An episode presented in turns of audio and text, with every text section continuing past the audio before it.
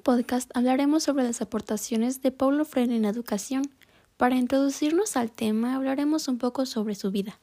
Él nació el 19 de septiembre de 1921.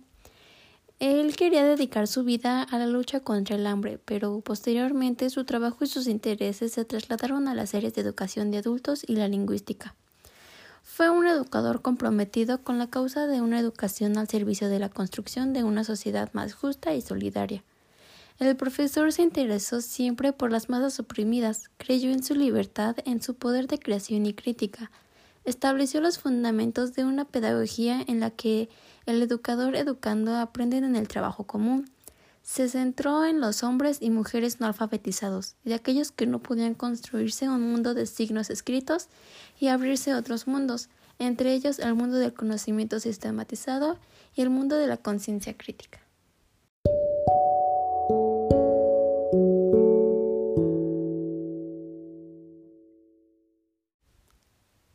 Uno de los métodos que creó Freire fue el método de la alfabetización. Su labor apunta principalmente a concientizar y a politizar. Distingue su método bajo el argumento de que el hombre se hace historia y busca reencontrarse. Es el movimiento en el que busca ser libre. Esta es la educación que busca ser práctica de la libertad. La metodología surge de la práctica social para volver después de la reflexión sobre la misma práctica y transformarla. De esta manera, la metodología está determinada por el contexto de lucha en que se ubica la práctica educativa.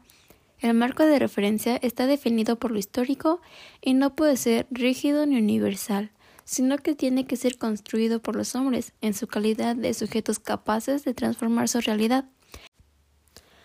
El método desarrollado por Freire logró alfabetizar a un adulto en solo 40 horas y se alcanzó mediante la lectura y la escritura de la realidad. Este objetivo de dar valor a las cosas fue el principio de la instalación del Círculo Cultural, iniciada por Freire. Estaba dirigido principalmente a estudiantes de pedagogía y los principiantes de los círculos culturales eran adultos sin educación. Paulo Freire denominó educación bancaria a una manera de entender la educación como relación vertical, o sea, en la que el educador otorga y los alumnos reciben conocimiento.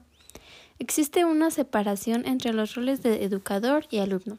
La educación bancaria se concibe como narración de unos contenidos fijos o como transmisión de una realidad que no requiere reelaboración y que se presenta como la única posible. Él relaciona la educación bancaria como una suerte de prohibición de ser feliz, un desafortunado distanciamiento entre los hombres que se relaciona con un doloroso rechazo a la vida.